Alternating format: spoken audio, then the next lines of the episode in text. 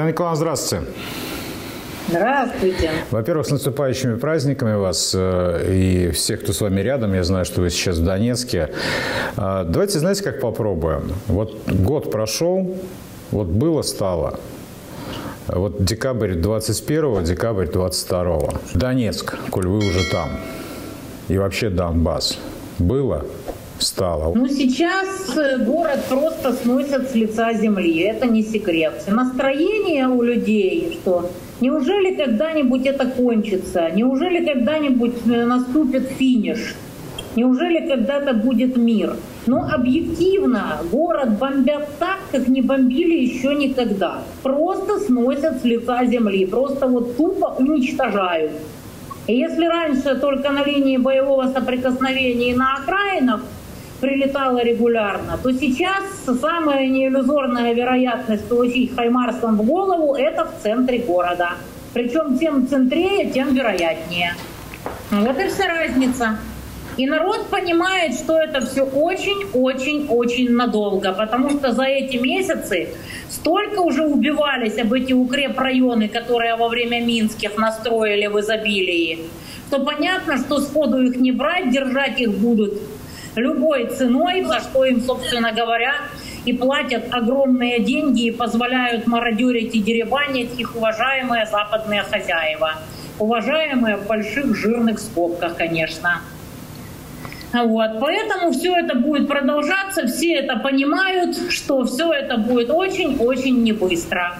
Давай посмотрите на прогнозы погоды. Вы когда-нибудь видели такой теплый январь за всю свою жизнь? Наступать невозможно, воевать невозможно, распутиться как в ноябре, и поэтому все прекрасно понимают, что, скорее всего, до середины апреля, и то если земля подсохнет, ничего не будет, а будет вот это вот все. По поводу военной операции было стало, это, скорее всего, февраль и декабрь, да, сравнивать. Ну, начало, мы помним, как это все начиналось. Исходя из опыта вашего общения и ваших наблюдений, было, стало... Э стороны противостояния? Ну, россияне, можно сказать, учатся воевать на ходу. Ну, не зря же Путин сказал, что самые вменяемые боеспособные части – это оказалась народная милиция, ДНР и ЛНР. Россияне, естественно, изо всех сил подтягиваются, приобретают опыт в боевых действиях, который приобретала народная милиция, то есть учатся воевать на ходу, в то время как, естественно, Саларейховская армия все это время натаскивалась западными инструкторами, оттачивалось мастерство на мирных людях Донбасса, и они показывают все, что они умеют. Ну и продолжают их, естественно, обучать. Западные партнеры не стесняются рассказывать, где и кого они учат.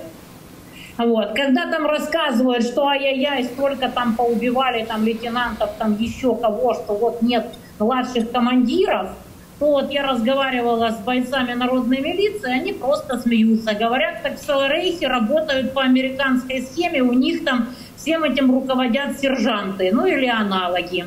А у нас до сих пор нужны младшие командиры. Ну, я так понимаю, что тоже перестраиваются на ходу.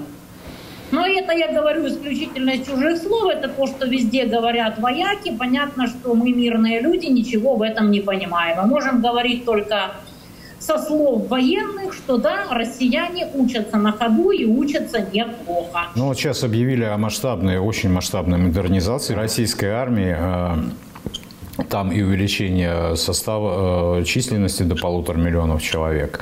Ну и много-много других мер, и в том числе новые виды вооружений, которые должны сейчас э, стать, э, стать на службу, собственно. Помните, в самом начале, вот когда это все начиналось, часто, да и мы говорили, да и многие говорили о том, что Россия воюет как-то одной левой, что ли. Я понимаю, что вы человек не военный, но, но вы там, вы, вы, вы в эпицентре, можно сказать, этих событий.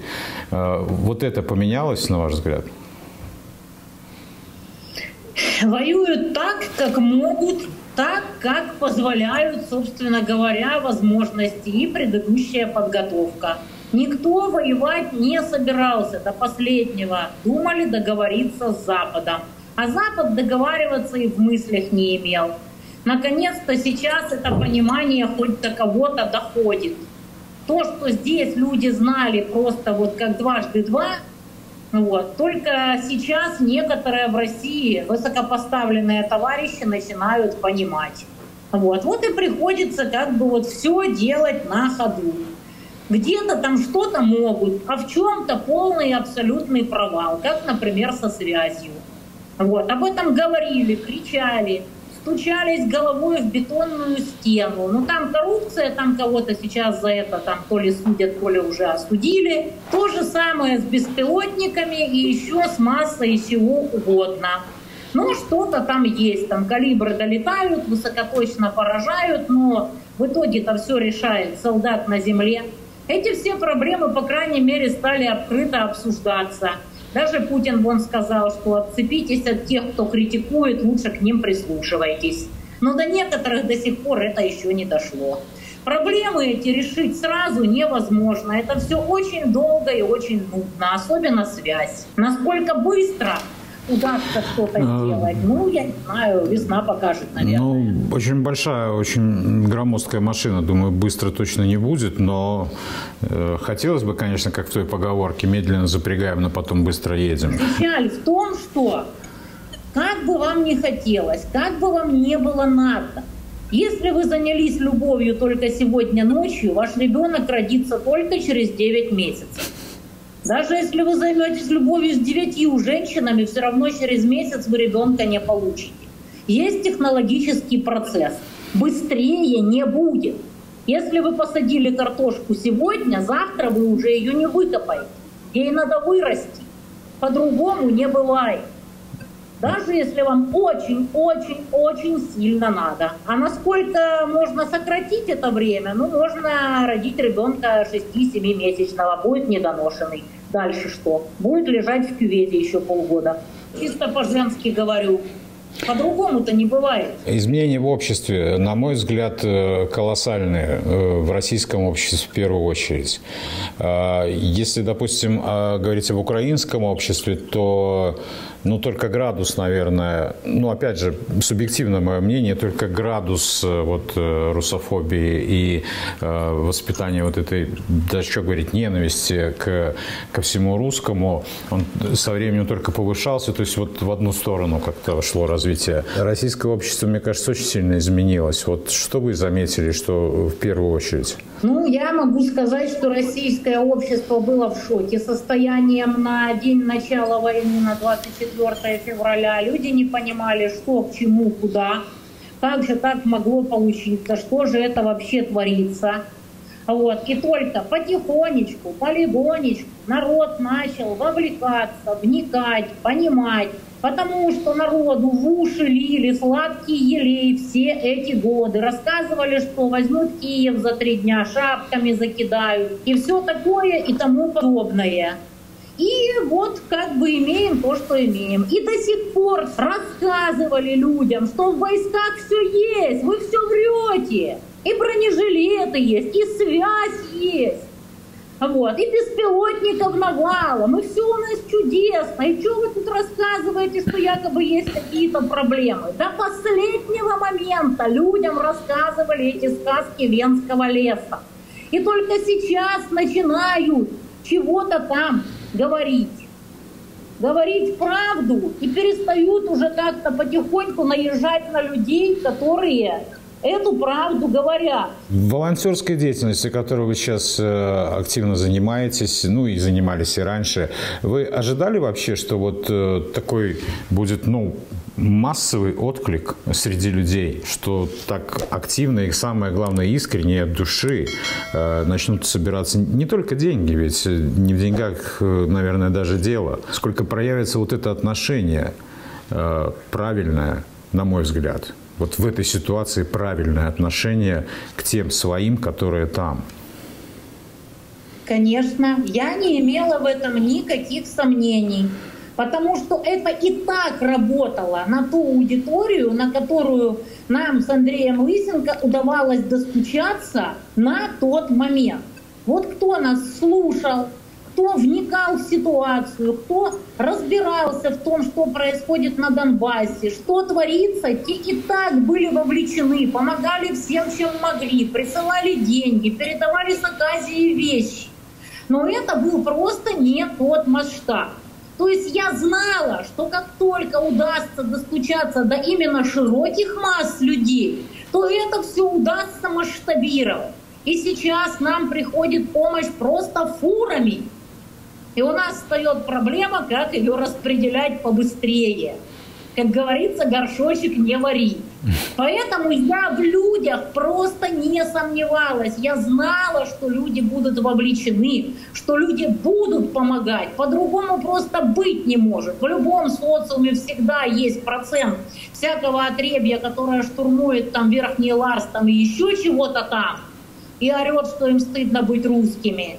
Вот. А другая часть людей отдает последнее, помогает всем, чем может. Вот до этих людей и надо было нам достучаться, добиться, чтобы они нас увидели и услышали. И все получилось. Сейчас люди уже самоорганизовались, вовлекаются. У нас уже в огромном количестве городов есть такой проект в Телеграме «Посылка на Донбасс».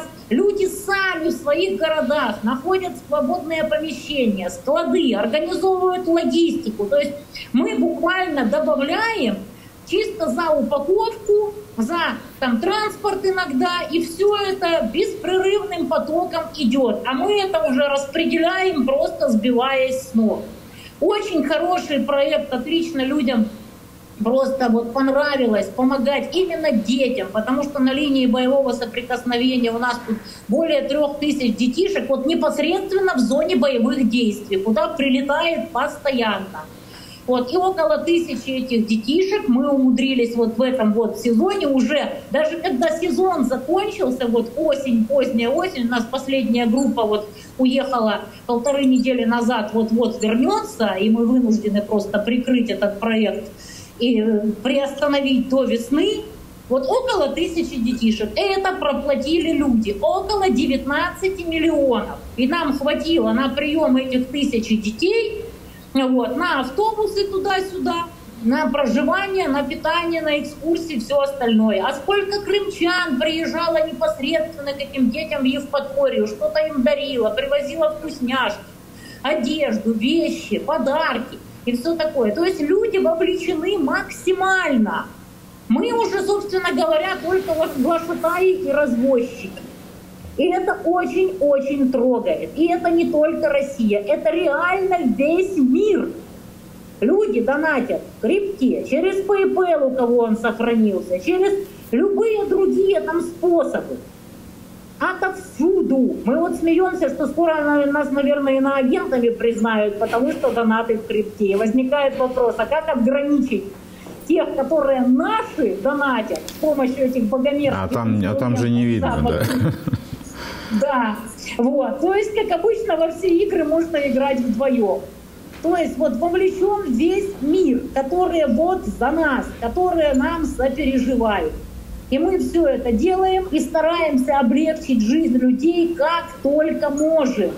Люди подарили нам из города Александров две газели. Одну нам с Лысенко, а другую Грубнику для военных. Вот просто человек пригнал две газели. Полностью, естественно, набитые это. Военным грузом и мирным. Военным для Грубника, мирным для нас с Андреем.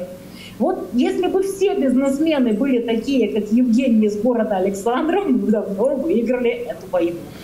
Еще бы, еще бы туда людей из, из э, верхнего списка Forbes э, добавить, так уже бы, наверное, действительно давно бы. Вот, вот. К сожалению, товарищи из списка Forbes категорически помогать не хотят. Хотя вот не будем говорить, что все такие. Есть бизнесмены, которые тоже в каких-то там списках довольно богатые, они помогают втихаря не светясь, и говорят, что не сдавайте нас ни в коем случае, а то нас загонят под санкции.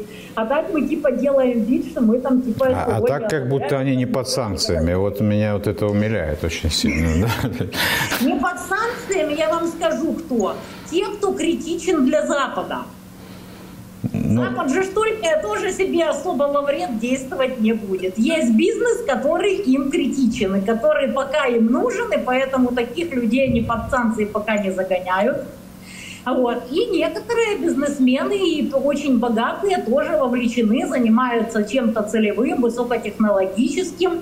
Вот. Так что помогают вот та часть населения, которая вовлечена и понимает, что если мы проиграем, то мы просто проиграем всю страну, и здесь будет кровавое месиво, Вот. И эти люди, все, от пенсионеров, которые перечисляют 50 рублей, до бизнесменов, которые перечисляют и по 50, и по 500 миллионов, все в едином порыве стараются что-то делать. Но, естественно, не обходится без малышей-плохишей, которые мешают людям помогать фронту и тылу. Ну, посмотрим, как будут идти эти процессы. В принципе, надеемся на лучшее. Но степень вовлеченности меня очень радует. Вот проект по плетению сетей.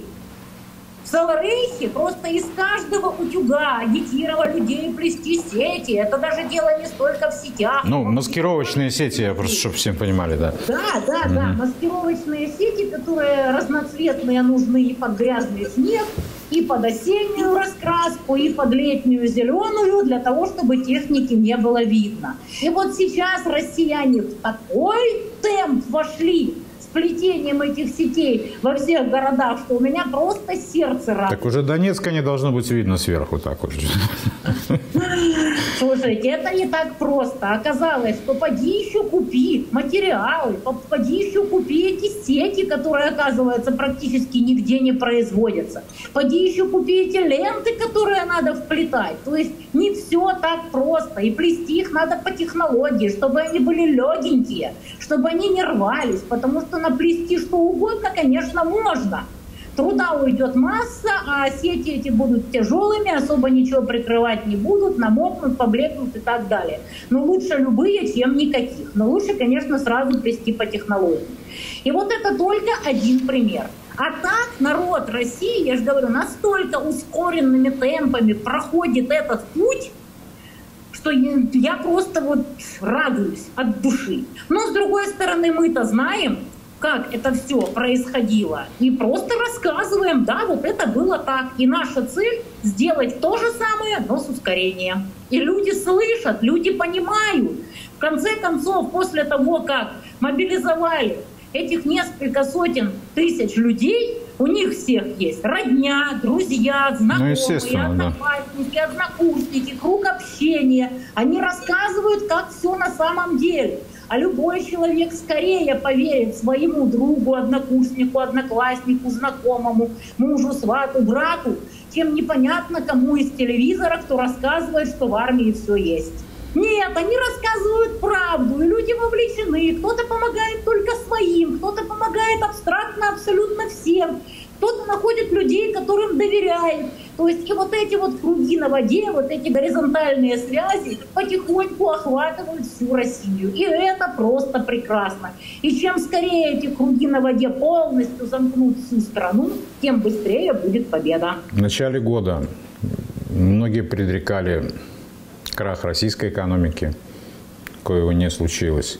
А, с другой стороны, э, многие радовались, а вот смотрите, как Европа в очередной раз загибается и загнивает. Это все тоже как-то никак. И Соединенные Штаты там должны были уже на Штаты распасться давным-давно. И, черт побери, все еще все еще под единым флагом все штаты выступают. Ни один прогноз, по-моему, который делался год назад, не сбылся ни с той стороны, ни с той стороны. Системы оказались устойчивее, чем о них думали и враги, и друзья взаимно. Запад считал, что да, Россия рухнет под санкциями, там, что там рубль взметнется до 200 или что там Байден рассказывал вот, что там Россия развалится, тут э, навальнята что-то там вякнут и начнется бунт. Это все не оправдалось. Да, рубль, конечно, потихоньку ползет э, вниз, но это обычная предновогодняя тема. Я думаю, что удержат как-нибудь. Народ, как оказалось, хочет воевать и хочет победы. Именно победы. И глубоко презирает олигархов, барыг и чинуш, которые хотят до сих пор с кем-то там мутить договорники. И возмущается изо всех сил и по полной программе. То есть до народа дошло скорее, что поражение влечет за собой смерть всей страны и кровавую ужасть. А некоторые невменяемые политиканы, чинуши, бюрократы и бизнесмены-барыги до сих пор надеются договориться и пропетлять. Степень их невменяемости народ поражает от всей души.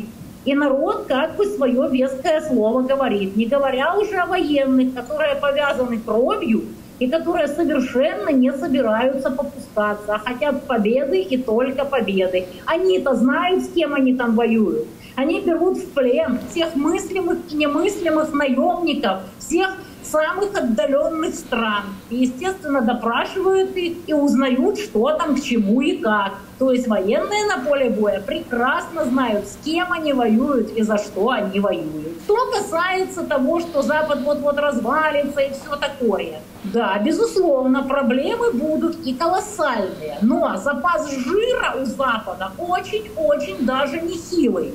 Нагуленный столетиями эксплуатации менее институционально развитых стран и народов. Ну, рано или поздно и этот жирок тоже подтопится. Вы же знаете, любой колосс на глиняных ногах стоит до тех пор, пока коленки не подкосятся. А в какой момент подкосятся коленки, и он рухнет, об этом не знает никто. То есть все мы знаем, что все, что создано из частей, склонно распадаться, но мы не знаем, когда именно рухнет тот или иной колосс. У нас просто нет для этого достаточного количества информации. Но предвестнички, как говорится, имеются. Сейчас все ждут, вот 3 января Конгресс американский перейдет под контроль республиканцев и посмотрим, как они попытаются отжать под себя эти баблопотоки, которые невозбранно пилили демократы. Разумеется, там очень многие уже облизываются, потирают руки, некоторые орут, что сколько можно давать денег этой Украине, понятно, что если бы они могли эти деньги попилить, они бы орали давайте побольше и побольше. Но, как говорится, если эти дензнаки проходят мимо них, как там Высоцкий пел, мимо рота носят чащу, мимо носа алычу. Какая досада. Вот теперь посмотрим, как они с 3 января попробуют прибрать к рукам весь этот денежный поток и всю эту помощь и поставить под свой контроль военно-промышленный комплекс. То, что с Европой, пусть не в этом году, но в следующем уже будут проблемы, это понятно, потому что производства потихоньку закрываются, они просто нерентабельны без дешевых энергоносителей. Что же касается России, то мои прогнозы вполне благоприятны. Именно в силу огромной вовлеченности народа который осознал, что это вообще творится, к чему это все идет. Ну, просто если говорить об Америке, тут можно вспомнить визит э, Зеленского в Вашингтон. Э, да, помните, там ждали красный пояс, э, так называемый республиканский и так далее, и связывали большие надежды. Если действительно республиканцы начнут рулить в Конгрессе уже, ну, реально с 3 января, я не думаю, что сильно что поменяется. Во всяком случае, ну, не знаю, мне так кажется. Те же денежные потоки, как вы говорите, ну, просто перейдут под другой контроль. Дело даже не в этом. Уже начинает начинается президентский цикл. Уже вот после Нового года попрут уже всякие предвыборные темы. И тот, кто хочет победить в президентских выборах, будет вынужден обращать внимание на мнение народа. А народ что-то все меньше и меньше жаждет помогать какой-то неведомой стране, где-то там за океаном, которую далеко-далеко-далеко не каждый даже на карте найдет, в то время как в самой Америке невероятное количество проблем. Понятно, что там нагуленного жира еще больше, чем в Европе, но даже столько нагуленного жира рано или поздно там не хватит. Он рано или поздно подтопится весь, если не пополнять. И если все общество работает на военно-промышленный комплекс. Денег-то зарабатывает на этой войне весьма ограниченное количество барыг, а все остальные оплачивают этот банкет. Хаймарсы это не бесплатные и все остальное тоже. И общество задается вопросом, оно, конечно, хорошо, но, ребята, но зарабатывает на этом только ВПК, а все остальные куда? И мы не знаем, какие будут долгосрочные перспективы. Может, еще там Трамп смертельно сцепится там с Десантесом или еще там с кем-то, кто там от республиканцев еще собирается в президенты. Мы видим, что у демократов нет абсолютно никого, кроме Байдена. Он там собирается еще раз выдвигаться, баллотироваться. Так что посмотрим, что там будет со Штатами. Советский Союз тоже как бы был силен как никогда.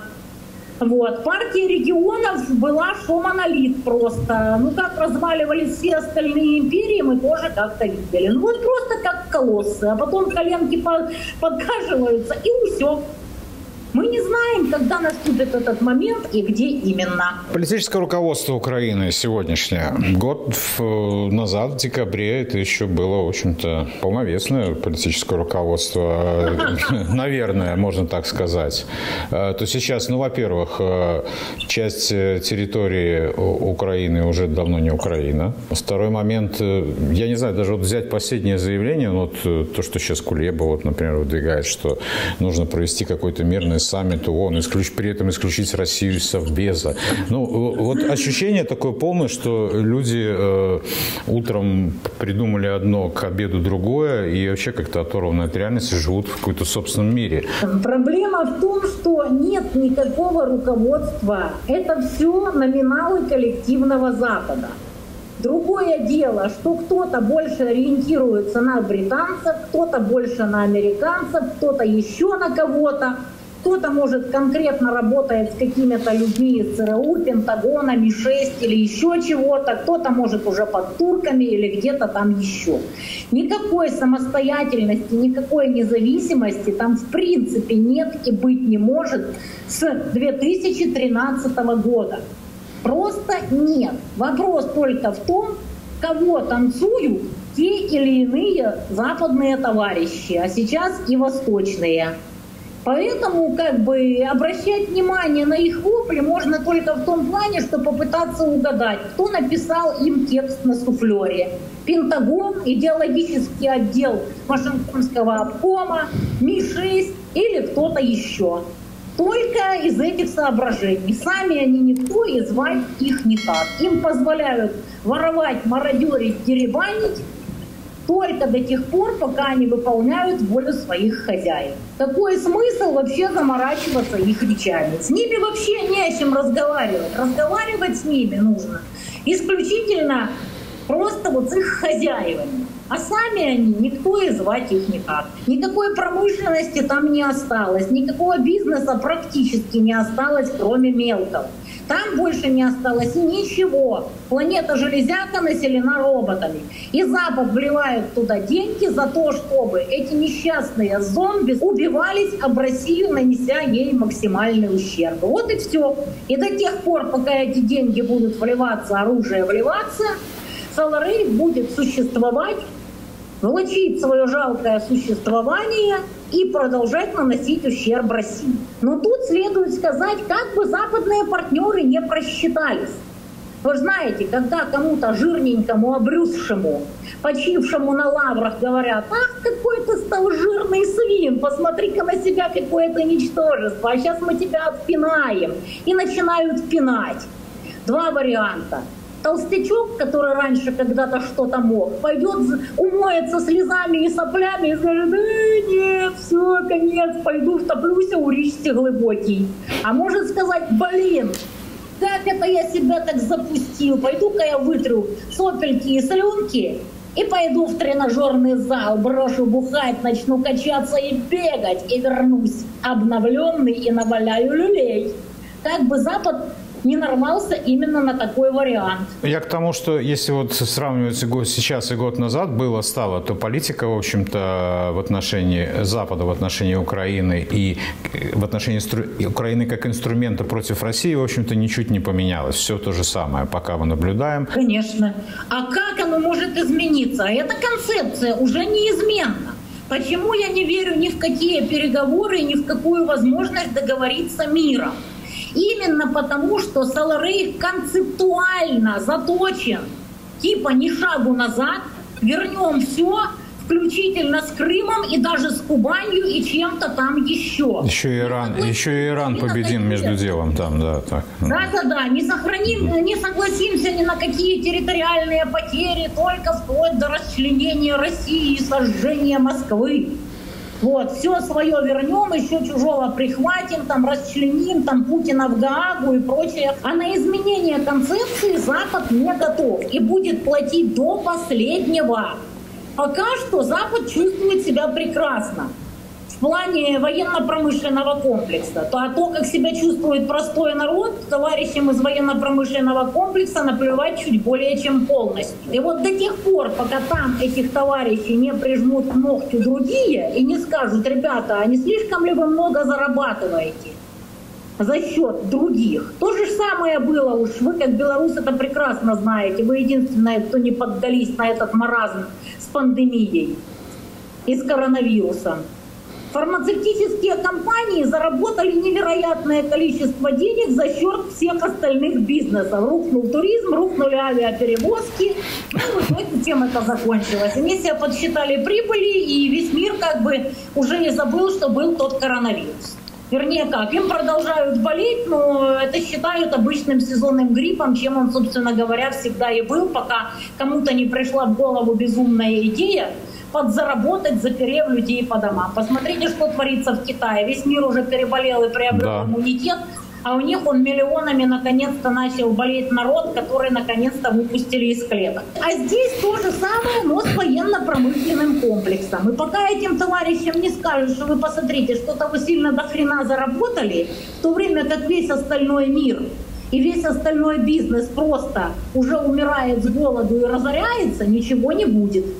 Весь вопрос, а весь, весь вопрос, э, кто может сказать такое этим товарищам, понимаете? Пока что у них все, пока что у них все хорошо. И вперед обеспечены работой и большими деньгами. Причем не ну, только те, те несколько человек, которые там управляют, да, но надо понимать, это ВПК, это огромная масса людей, в том числе и простых американцев, которые Мир ходят на работу. Связан. Да. да, да, мир связан. И пока сам ВПК не начнет сжирать сам себя, просто если у общества нет денег, не на чем доехать, не работает логистика, там растет преступность, там, я смотрю, там толпища готовятся там, уже на старт на мексиканской границе, там миллионами просто ломятся. Пока весь этот комплекс проблем не пойдет девятым баллом, точно так же, как пошел на фарм гигантов с началом войны, ну, ничего не изменится. Там идут свои процессы, на которые мы можем смотреть исключительно со стороны. В том-то и проблема этой войны, что ни одна из сторон не имеет полной информации друг о друге. Это же не шахматы. Даже в шахматах на игровом поле нет скрытых клеточек, нет скрытых фигур. Ну вот ничего не поделаешь. А тут и клеточки скрыты, и фигуры непонятно где. И ходят непонятно как и по каким траекториям. И поди подсчитай. И таких факторов может быть миллион. Ну, это, это жизнь, а даже не шахматная доска, здесь вы абсолютно да. правы. Да, да, это в 100-500 порядков сложнее, чем шахматная доска. Я же говорю, что на шахматной доске нет ничего скрытого, а пойди тут хотя бы играть научись. Не говоря уже обо всем остальном. Любая сколько-нибудь сложная игра предполагает, что ты хоть какой-то параметр упустил, а он оказывается критически важным, хотя изначально это и не видно. И все, и твоя картина мира рухнула, ты в чем-то просчитался. И ты выясняешь это только по ходу пьесы, лихорадочно пытаешься исправить, а враг тоже знает, что ты знаешь, и тоже предпринимает действия. И вот это бесконечная итерация. И ты тоже знаешь о враге, но сделать ничего не можешь. Потому что ты не можешь запустить Starlink, потому что ты не Илон Маск. Продолжаю быть убежденным в том, что без какого-то очень неожиданного, непредсказуемого хода, но такого очень очень эффективного. Э, Все это не закончится вот так вот э, тихой сапы э, на нет не сойдет. Должно произойти нечто. Кто, при, кто придумает это нечто? Если это придумает, скажем так, наша сторона, честь и хвала, что называется. Но э, не хотелось бы, чтобы до этого нечто первые додумались там. Ничего не предрешено, но наши шансы весьма велики именно в силу масштабной вовлеченности народа который начинает понимать, что на самом деле происходит. И понимает, что все зависит от каждого на его конкретном месте. И люди сами ищут все мыслимые и немыслимые способы, как помочь. И рано или поздно количественные изменения переходят в качественные и становятся просто девятым баллом. Только на это и надежда. Этого на Западе точно нет. Дай это Бог. В любом случае, еще раз с наступающими вас праздниками, Татьяна Николаевна. Э, Спасибо. Всем э, жителям Донбасса, Донецка и прилегающих там э, городков и поселков